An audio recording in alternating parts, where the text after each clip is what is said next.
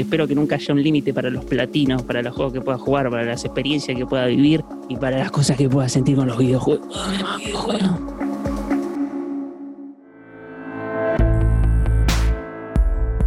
La nueva PlayStation 5 no tiene límites. Por eso creamos un podcast a la medida de sus capacidades. Seis episodios en los que conoceremos a personas que al igual que la PS5 van más allá, desatan posibilidades nunca antes imaginadas y le dan forma a lo que luego disfrutamos los demás. En cada capítulo vamos a recorrer los movimientos que los llevaron a donde están hoy, la manera en la que tomaron el control o el joystick de cada etapa en cada nivel y por supuesto, cómo hicieron para vivir sus vidas como si fueran un juego. Soy Fedeini, esto es Play Has No Limits, el podcast de PlayStation 5.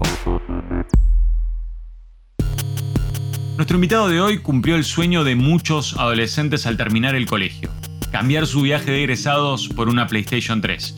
Además, es uno de los primeros streamers de la Argentina. Se llama Tayel, pero es más conocido por el apodo con el que cuenta sus crónicas en YouTube. En este episodio de Play Has No Limits, Alfredito. Para vos, así, eh, ampliamente, ¿qué es jugar? Uf, eh, un estilo de vida, un sentimiento, una pasión. Fuera de joda, o sea, no, no, no es algo que lo vea como o sea, sí es, es como un hobby, es como es lo que me divierte, pero al mismo tiempo no lo tomo como algo simplemente como jugar y nada más. Donde yo realmente lo disfruto, es mi, mi, mi escape de la realidad y mi, mi, todo casi. ¿Y hoy en día cuánto, cuánto ocupa de tu vida el juego? Eh, mm, muy buena pregunta, no sabría decirte, la verdad que estoy constantemente con eso, o sea, siempre tengo la Play prendida, de hecho en este momento claramente no estoy jugando, ¿no? Eh, pero siempre, siempre, todo el día prácticamente. Eh, siempre que puedo, en un ratito estoy jugando, capaz pongo pausa para hacer algo, para divertirme, mientras que tengo que hacer los directos, laburar. Incluso cuando hago los directos sigo jugando, así que prácticamente siempre que puedo, es la respuesta. ¿Cómo nace el juego en tu vida? El gaming. ¿De dónde, de dónde viene? ¿Cuál es tu primer recuerdo, tu primer recuerdo gamer? O sea, yo sé que cuando estaba viviendo ahí con mi viejo, todo, todo feliz, todo contento, eh, de repente un día spawneó una consola enfrente mío y fue como que no sé, prácticamente cuando ya entré a desarrollar la conciencia y todas esas cosas ya estaba jugando, así que medio como que mm, nunca, nunca no tuve un joystick en la mano. Eh, tuve una de esas, viste, las families que no eran families, yo le digo la, la true family. Eh, y nada, jugábamos al Tetris con mi viejo, tenía una sarta de juegos que andás a ver si algunos eran existían realmente o no, o realmente eran existían en ese cartucho y nada más. Eh, y nada, me la pasaba divirtiéndome ahí con los colorcitos, saltando, jodiendo. El gaming estuvo, estuvo presente de chico y también de alguna forma eh, por tu viejo eh, lo, incentivaba. Era algo que, se compartía con vos. Sí, sí, sí, siempre, siempre estuvo. O sea, no tengo recuerdo alguno de un momento de mi vida donde no haya tenido una consola mínimo al lado, pero nunca. Siempre desde que ya estaba consciente de que existía en este, en este plano, ya tenía una consola al lado o un joystick cerca. Wow, eso es fuerte. Y a tal punto que, sigue siendo una parte importantísima de, tu vida. Sí. Si yo te digo en esa época, ¿qué juego te viene a la mente? ¿Qué, pum, ¿qué imagen aparece? El Tetris, de una. Nos la, pasamos jugando al Tetris, pero de manera violenta. Con mi viejo hacíamos competencia. Hasta el día de hoy queda la pica de quién era el que más la movía en el Tetris. Y yo creo que, es más, últimamente en estas últimas semanas estuve pero enviciadísimo mal con un Tetris online con el que estábamos jugando con los chicos y creo que elevé mi ki de una manera increíble. Eh, así que ahora estoy como para volver a la casa de mi viejo, enfrentarme y romperle todo. A ver, Tayel, eh, a.k.a. o más conocido como Alfredito, eh, ¿cómo, te, ¿cómo te gusta que, te llamen? ¿De acuerdo, de acuerdo al momento? ¿Te sentís identificado con los dos? Es, medio raro eso, ¿viste? Porque vos pensás que durante toda mi vida me llamaron el 95% de las veces de una manera que no es mi nombre en sí, ¿no? Entonces es como medio raro, no sé, depende mucho de la situación. A mí me gusta que me digan por mi nombre, pero al mismo tiempo no, no sé, cualquier persona que me cruzo así de la nada, ¿viste? Me siento medio desconfiado, así que. Claro, pues aparte también tus seguidores saben que te llamas Tayel, pero, eh, pero también el personaje es Alfredito. ¿Hay, ¿Hay como dos personas conviviendo en ese mismo cuerpo? O? Sí, sí, hay una guerra constante y esas son las únicas dos públicas, así que hay mucha más guerra interna, así que...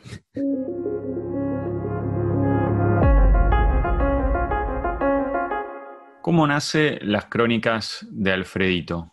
Eh, uh, eh, yo siempre digo que siempre tenía ganas de hacer. Esto es una. una, una esto es mala. eh, o sea, nace prácticamente. Yo estaba en el, en el asiento de atrás del, del auto de mi viejo y se me ocurrió, no sé por qué, hablar de manera normal mientras que. No, hablar de manera lenta mientras que me muevo de manera rápida, ¿no? Entonces acelero el video y dije, la voz va a quedar normal, pero me muevo todo frenético, todo raro, todo rápido, todo loco.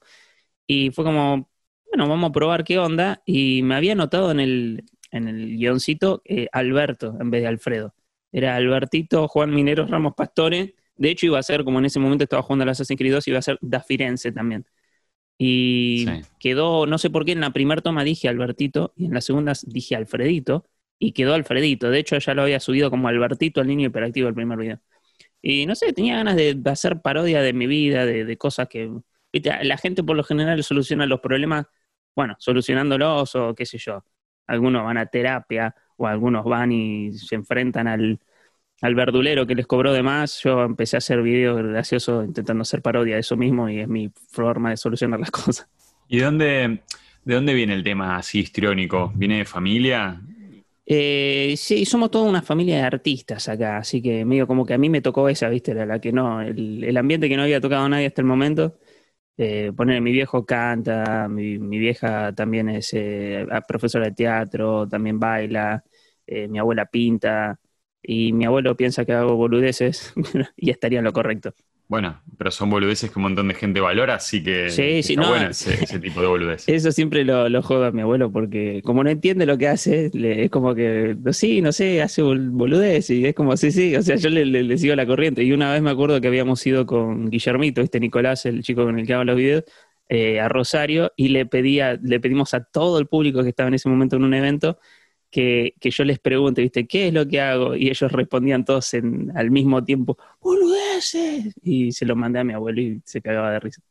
Viste que uno, eh, especialmente en el gaming, siempre tenés como un, un nivel que pasar, un desafío, un lugar al que llegar.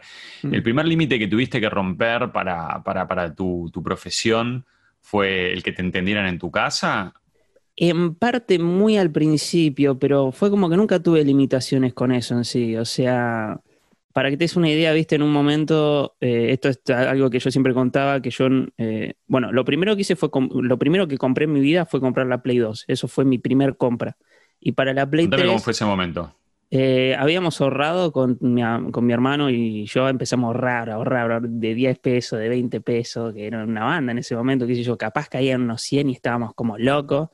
Eh, y me acuerdo, si no me equivoco, creo que nos había salido 800 pesos la Play 2. Y esa fue la primer compra que habíamos hecho eh, y me sentía, viste, como im- imagínate, la primera cosa que compras en tu vida. Ah, empezaste tranquilo. Claro. O sea, eh, Arrancamos directo con una Play 2. sí, no es moco de pavo, dicen, pero es una bestialidad. De repente una Play 2 en ese momento con reproductor de DVD, con... Sí, Era, estaba era fuerte. pero chochísimo. Y nada, la reventé, la reventé como, como nunca reventé algo. Pero me encanta porque fue lo primero que compramos y me acuerdo que me acompañaron, viste, toda la familia a comprarlo también. Y con la Play 3 lo mismo, eh, pero de hecho la cambié por el viaje de egresados. Les pedí a mi familia si, eh, que no quería ir al viaje de egresados, que se ahorren toda esa plata, pero que sí, bueno, que si estaban con tantas ganas de gastar, eh, que aceptaba, si tenían ganas, si podían, una Play 3 que salía muchísimo más barato en ese momento que el viaje de egresados para, como regalo a mi cumpleaños. Entonces me quedé, mientras que estaban, estaban de, de joda allá, jugando al God of War 3 acá. Siempre te acompañaron, o sea, tu viejo contabas que empezaron con el Tetris y la rivalidad dura, dura el día de hoy. Sí. Eh, y, y- pero, digamos, el que quizá más le llamaba la atención, más adelante le llamó la atención fue a tu abuelo, pero en todo esto, en entender, cambiar el viaje de egresados, ¿y te dieron bola? ¿Aceptaron? ¿Cambiaste el viaje de egresados por la consola? Sí, sí, le, le- le- le fui a plantear esto de manera, como diciendo, diciendo "Bueno, esto es lo que quiero, eh, realmente no quiero ir al viaje egresado, siento que va a ser gastar mucha plata, por más de que la gente diga que es una experiencia que tenés que vivir, yo realmente quiero la Play 3 porque es lo que me gusta a mí. Y me acuerdo y no me voy a olvidar nunca la frase que me dijeron que fue, contá con ella. Y nada, te imaginas, estuve con todo el día con una sonrisa de punta a punta y cuando llegó el día de mi cumpleañito estaba real en un cumpleañito. Me acuerdo que me senté a jugar al God of War 3, que yo el God of War 3 lo había comprado antes incluso de saber si iba a tener la consola o no, pero de lo mucho que me gustaba la, la saga. Y me acuerdo que tuve, literal estuve todo mi cumpleaños jugando al God of War 3, de principio a fin lo pasé. O sea, está, toda la gente con la torta en tu casa, estaba todo y vos estás jugando a la consola. No, no, no vino nadie a mi cumpleaños. Alfredito, ¿dónde está? Yo ya tenía mi cumpleañito, yo ya tenía mi Play 3, no, no, no, no había invitado a nadie en casa ni nada. Yo me quedé jugando al God of War 3. Feliz de la vida, pero mal. Ahora, vos, vos te das cuenta de la ironía o, o qué loco, ¿no? Porque contás que te gustan los videojuegos para escapar de la realidad o entrar a mundos distintos, mm. eh, en vez de ir al viaje egresado, donde quizás es una actitud, es una actividad más social, de ir al boliche, de ir a la, cabalgata, todas esas cosas que se hacen, de ir a hacer culopatín. sí. De repente vos querías la consola y sin embargo tenés un montón de gente que te sigue, un montón de personas que te admiran, un montón de gente que compró a esa persona que de alguna forma está un poco sola eh, frente, frente, o sea, en, la, en las escenas que me pintás es como que vos querías entrar a esos mundos, pero iba, ibas, bueno, a veces con tu viejo, con el Tetris, pero principalmente... Claro, como mi mundo. Te ibas a, otro, a tu mundo. Y qué, loco, ¿no? ¿Por qué crees que, que, se copan tanto? Se siente, se siente muy loco el tema de que de repente, o sea, como te digo, y justamente por ese lado, viste, yo estaba era como mi mundo y estaba yo solito ahí. Y de repente empezar a haber hecho videos de juegos y cosas así, que un montón, pero un montón de gente me bancaba en eso. Y no sé, se empezaban a crear como comunidades, ¿viste? Me acuerdo en ese momento que también hubo una banda, pero nunca en mi vida vi tanta gente que me dijo que compró la Play 3 por mí. Ponele. Y yo me yo sentí un re orgullo, pues decía, guacho, yo le, esto lo tenía re arriba y de repente, nada, es como un montón de gente me está diciendo que también la consiguió por mí, ¿viste? Y yo que le doy el valor a eso, mm, lo hacía más loco todavía. Pero que, haya así, mucha gente que, mientras que no me siente invadido en mi mundo, estoy bien, ¿viste? Pero e-, es loco el combinar el mucha gente con el, lugar este donde yo voy a, a estar solito, digamos, un rato con estar con Kratos ahí haciendo bolsa, bichos y. Eh, qué loco. ¿Y dirías que, tu saga favorita así de una es God of War? Sí, yo cuando vamos a hablar de sagas, sí, voy a elijo God of War de una. Y desde que la tenías antes de tener la Play 2, tu primera compra, eh, algo, algo había, yo no sé si te pasaba, ¿no? Pero, pero a veces cuando uno tiene algo algo así que, espera tanto y que desea tanto, aunque no pongas el disco. No sé, ves la tapa un millón de veces. Sí. Eh, abrís. Estaba pero fascinado. Eh, igual tengo, tengo una mala experiencia también cuando compré el God of War 3. Porque para que te des una idea, el God of War 1 a mí me lo regalaron, eh, no me lo regalaron, me lo, prestado, me lo prestó un amigo, un compañerito del colegio que me trajo dos juegos y era uno era el God of War, otro era el Sparta Total Warrior. Y le pregunté, ¿cuál es el más sangriento? Y me dijo, no, este, este, y me señaló el pelado. Y dije, uh, bueno, de una, me lo llevo a casa. Lo jugué todo, quedé fascinadísimo. De hecho, el God of War 2 fue el primer juego en mi vida que esperé. yo veía que aparecían juegos en el lugar donde los compraba y los compraba, tranquila, la, la, la, la. Pero el God of War 2 fue el primer juego que dije, loco, necesito saber, sale una secuela, necesito saber el día que sale porque lo necesito comprar ya. De hecho, salió, jugué, no sabía en ese momento que estaba jugando mi juego que iba a ser mi juego favorito en la vida cuando lo terminé, también me, acuerdo físico el momento, los segundos, todo lo que estaba pasando a mi alrededor cuando terminé el God of War 2. Y encima salta el cartelito que dice The End Begins, tenés que jugar el God of War 3. Tremendo, dije, de una. Lo anuncian para la Play 3. Entonces dije, bueno, también, como la Play 2, dije, agarré, me ahorré plata para comprarme el God of War 3. Eh, y como te digo, sin saber que iba a conseguir la consola o no.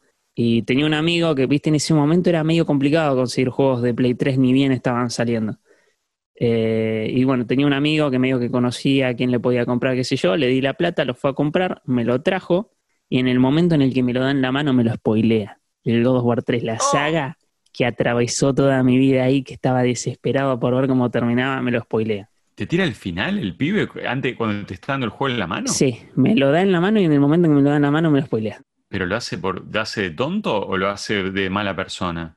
De ambas cosas al mismo tiempo, ¿viste? Puede que sea realmente ignorante para ser una persona así, pero bueno, esa es mi mala experiencia y nada, es como, es, esa es la gente que detesto con todo mi ser, ¿viste? Esa es la gente que no merece jugar a los videojuegos, no merece nada.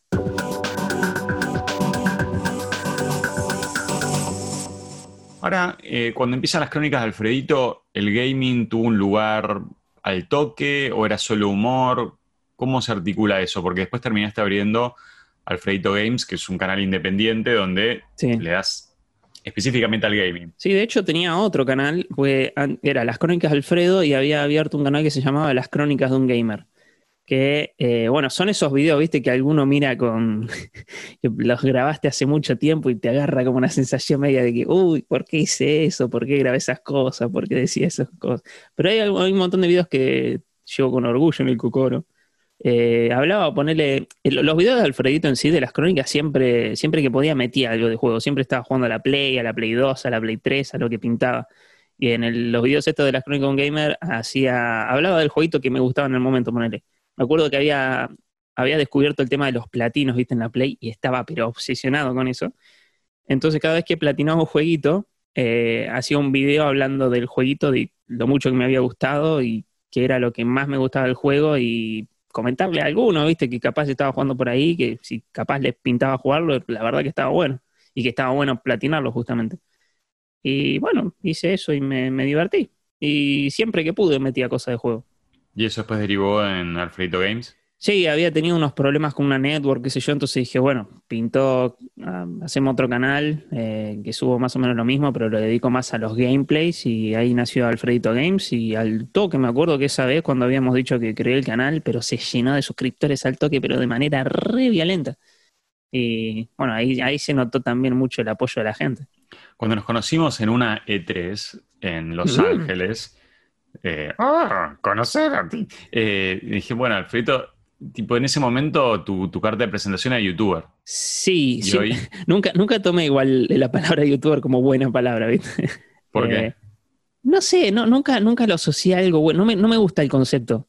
Eh, yo siempre decía, viste, hasta de chiquito y hasta el día de hoy. O sea, no es como que en ningún momento, en ningún momento me consideré youtuber. Lo único que me consideré en mi vida es gamer. Eh, porque no me, no me, gusta, viste, el tema de etiquetas y todas esas cosas, pero lo único que me consideré en sí, que dije, bueno, de esto sí estoy orgulloso, es gamer. Eh, no sé, no me gusta el concepto youtuber en sí. ¿Te aparece una imagen en la cabeza la cual resistís? Sí, y medio desde antes de que se ponga medio todo de moda, ¿viste? Es como que ya lo asociaba espaciotemporalmente al futuro. ¿Viste que ahora dicen la palabra youtuber y ya directamente lo asociás a alguien hablando mal de la palabra youtuber, de que alguien se mandó una cagada en las noticias porque garpa y porque rinde hablar de eso?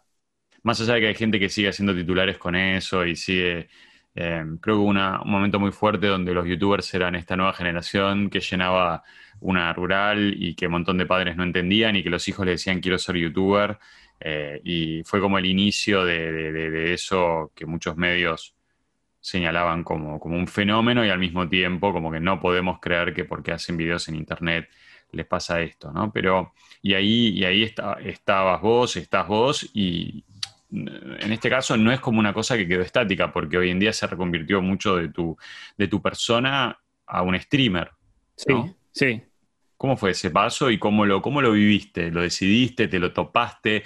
¿Olfateaste que se acababa una era? ¿Sabes qué? Lo sentí como muy loco porque está bien, hay mucha gente, muchísima gente que hace cosas, lo mismo que estoy haciendo yo desde mucho tiempo antes, ¿no? Pero ponele, yo empecé con el tema de los videos. ¿No? Que en ese momento había muy poca gente haciendo video, pero me pintó porque realmente tenía ganas de hacerlo, ¿viste? Y hoy en día es, bueno, creo que bastante popular el tema de hacer video, ¿viste? Pero en ese momento no era visto como algo popular para nada, era, también era como un, como un desvío de la realidad, un mundito tuyo que andas a ver qué cosa rara era. Y me acuerdo que el tema de los directos y los, juegos, eh, el otro día de hecho encontré mi primer directo en YouTube, que es eh, de jugando al Dota eh, con, Nicolás, creo que fue en 2012, que dije, bueno, este es mi primer directo, perdón si no se entiende nada y no se ve bien, pero tenía ganas de jugar algo en directo, no sé por qué. Es como que apareció que tenía la posibilidad y lo intenté. y salió bien, nos, reímos todo, lo pasamos bárbaro. Y al otro año me enteré lo de Twitch que existía, que también, como te digo, hay muchísima gente que hacía muchísimos directos antes que yo y todo. Pero dije, bueno, me voy a meter acá porque tampoco había gente que le metía como fe y esperanza a eso, pero yo la, quería pasar bien ahí. Empecé a hacer un par de directos y después hace cinco años me empecé a, meter a hacer directos todos los días. Y hoy en día, de vuelta, también es re popular el tema del, del streaming, ¿viste? Sí, sí, con el 2020 la pandemia explotaron los streamers con la gente en su casa. ya venía, venía fuertísimo, ¿no? Ya desde unos años venía fuerte, pero como que últimamente también explotó. Entonces me siento raro en el, tema de que decido hacer videos y se pone popular después, decido hacer directos, se pone popular estrés, después me voy a poner a laburar entonces. Para contarnos cuál es la posta que viene. ¿Cuál, cuál sentís que, Tirame un titular. ¿Cuál es? Cuál es uh, para vos la, la, próxima gran frontera? ¿Qué, ¿qué vas a hacer próximo? Así, así, nos entramos. Por eso te digo, de, última me pongo a laburar, ¿sabes? Si eso se pone viste de moda y, la rompemos como país. ¿Cómo es para vos estar haciendo un directo? Porque, a ver, uno está jugando un juego, está en su universo, está en su cabeza, está teletransportado ahí, pero de repente que haya una cámara prendida y que haya gente que te comente, ¿cómo se articula eso? ¿No hay una cuestión de, un poco de, acting o demás, yo me imagino jugando, digo, nunca prendo la cámara, pero digo, ¿qué quieren ver? Yo saco la lengua, eh, no hablo durante cinco minutos.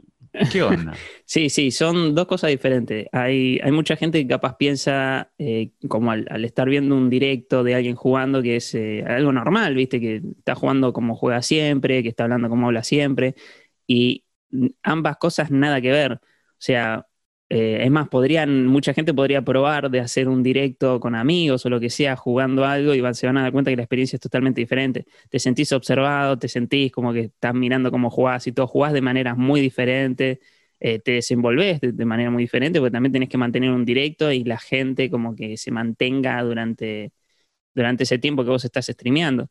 Cosa que no es necesario porque cada uno maneja sus estilos. Hay un montón de directos que son mucho tiempo en silencio. Eh, pero es ah, diferente, es diferente el tema de cómo hablas con la gente, a que si vos estás tirado en tu, en tu silla, viste, mirando la tele todo recostado, jugando de manera todo derretido. Eh, eh, son dos cosas, son, es una experiencia totalmente diferente. A veces estás re bueno y a veces no. A veces medio como que tenés que forzar algunas cosas, pero intentando que sea la menor posible, digamos, ¿no?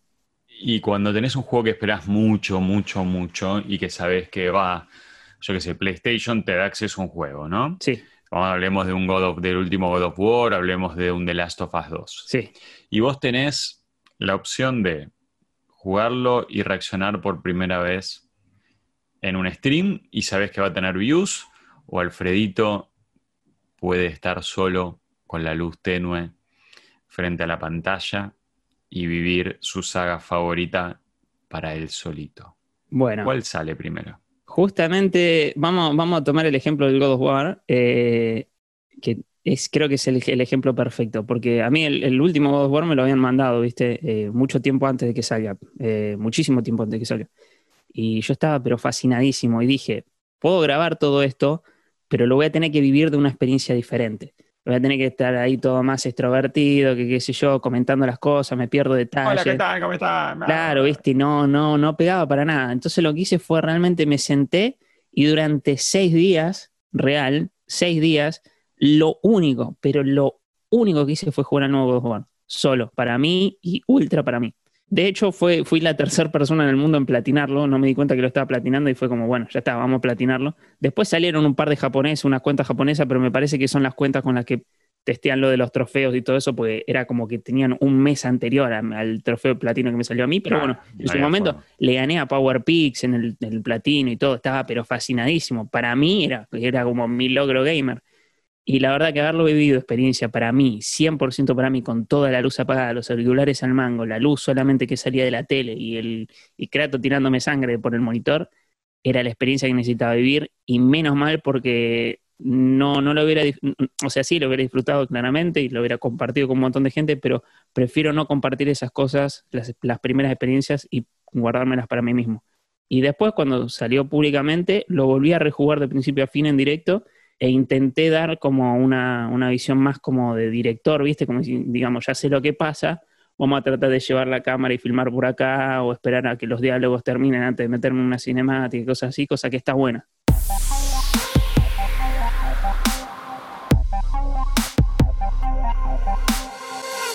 ¿Cómo fue el momento en el cual abriste tu Play 5? De, qué es lo que más esperabas ver. Fue gracioso porque la Play me llegó temprano y la onda era que tenía que grabar un, unboxing claramente, no puedo abrir la consola probarla y después hacer el unboxing no rinde.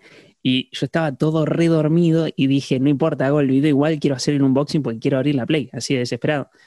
Y bueno, está, está subido ahí el, game, el, unboxing que te das cuenta que no puedo hablar español. Estoy lo único que hago es eh, onomatopeyas, reaccionando con onomatopeyas a la Play 5. Y la verdad que no, no es como que tenía expectativas de cierta manera, digamos. Era como ya sabía que, o sea, quería disfrutar de todo lo que venga, como sea que venga y como sea que es, como tiene que ser. Yo quería como que vivir la experiencia de una manera diferente, digamos, ¿no? Como la Play 2, cuando la fui a comprar no era como que, sí, chavo, mirá, es el triple de rápida que tal cosa. No, no, simplemente es como, ya sé, ya sé toda esa cosa, ya está, está tan ahí en la mente, pero yo, yo quiero ir a disfrutarla de la manera sentimiento, digamos, ¿no? Y sí, obviamente cuando la probé hubo un montón de cosas que me llevé un montón de sorpresas y, y me gusta porque son cosas que capaz si las hubiera visto antes está bien, las hubiera disfrutado y todo, pero está lindo la sorpresa en el momento en el que la probás vos. Eh, ponerle como lo del joystick, lo del DualSense, es tremendo. Y yo, yo había leído, había escuchado, y dije, sí, bueno, debe ser de cierta manera, qué sé yo, pero cuando lo tenés en la mano y el joystick te patea como un bebé, te debes sentir, viste, me sentí, dije, así se deben sentir las embarazadas cuando le patea al bebé por primera vez, viste, pero no sé, es re loco. O cuando de repente el trigger adaptativo lo presionabas y te, y te hace fuerza. Sí, sí. Eh, Por eso, esa, es la, la, que lo asocié con la patada, la patada del bebé. Me, me, pateó, me pateó el joystick. La Play 5 es como mi hijo. dije, o sea, eh, tener el joystick, mira, te tiro el, vamos a poner el youtuber Alfredito dice que el joystick de la que el joystick de la Play 5 es como un bebé en la mano. sí, sí, es que es como que si tuviese vida real. YouTuber adopta, YouTuber adopta eh, joystick de qué hermoso. sí, de hecho, le puse nombre también al joystick. siempre le pongo nombre. El joystick se llama Cory Michael. Cory Michael. Sí, Cory Michael. ¿Por? Cory por Cory Barlow, el director de God of War. Y Michael porque surgió como chiste en el momento en el que estábamos haciendo los videos para Play 5, de la celebración de Play 5.